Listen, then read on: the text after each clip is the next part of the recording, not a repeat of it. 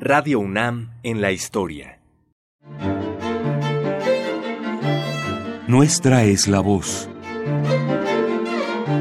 De todos la palabra.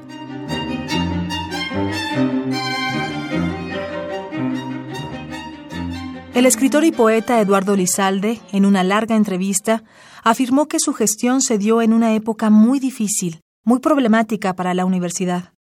A la distancia, reflexiona, a pesar de todos los conflictos y de que los recursos eran muy limitados, la radio mantuvo su ritmo. Bueno, estuve en realidad, Marta, en dos periodos. El primero fue en 1970 al tomar la rectoría el doctor González Casanova.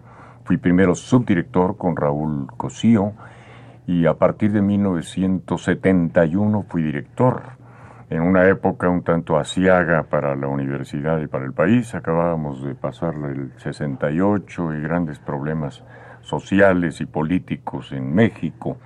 Pero mi estancia en la radio universitaria se extiende muchos años atrás como colaborador. Eso sería quizá curioso para los oyentes o para los interesados en el tema saberlo. Hace 45 años pisé por primera vez los estudios de Radio Universidad que se encontraba situada, como sabemos, en el antiguo edificio de Justo Sierra 16, donde estaba la rectoría universitaria y donde empecé a colaborar a partir de los años 53 en la oficina de prensa con Enrique González Casanova.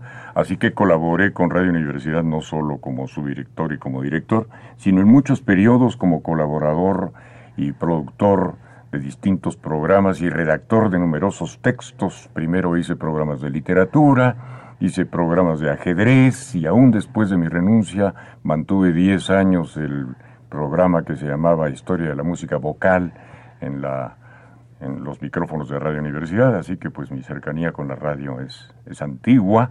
Y no solo eso, también colaboré en el periodo de Max Auf y de Pedro Rojas, que ambos fueron directores de esta estación en la producción, en los canales comerciales de, Televicentro, de los primeros programas que se hicieron de la televisión universitaria, que se transmitían en horarios bastante adversos en el Canal 5 y en otros tiempos oficiales que concedía Televisa.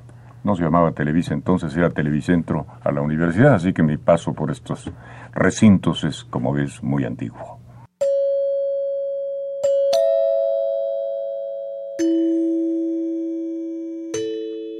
En primer lugar, había que luchar desde el principio de los años 71, me parece, ya no estoy seguro de las fechas, pero con los violentos acontecimientos que llevaron a la ocupación de la rectoría por un grupo de ampones que amenazaban la destrucción de la fonoteca.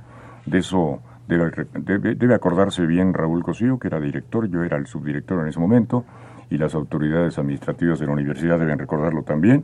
Decidimos, dadas las amenazas de los gángsters que ocupaban la rectoría, me refiero a Castro Bustos y a otros compañeros que llegaron a la penitenciaría debido a, esos, a esas hazañas, porque amenazaban con la destrucción de la fonoteca y de la discoteca universitaria. Hubo que moverla hacia una casa particular a base de un esfuerzo gigantesco. Se preservó la fonoteca en ese periodo, pero después ocurrieron ya los tristes, eh, terribles acontecimientos relacionados con la lucha sindical y la formación del sindicato universitario.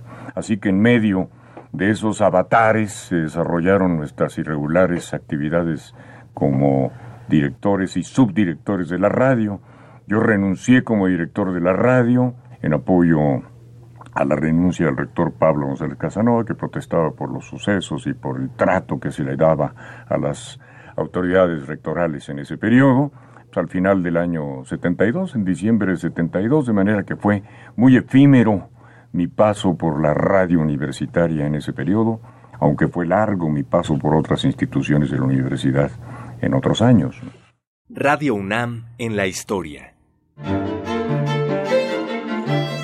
Voces de ayer y hoy.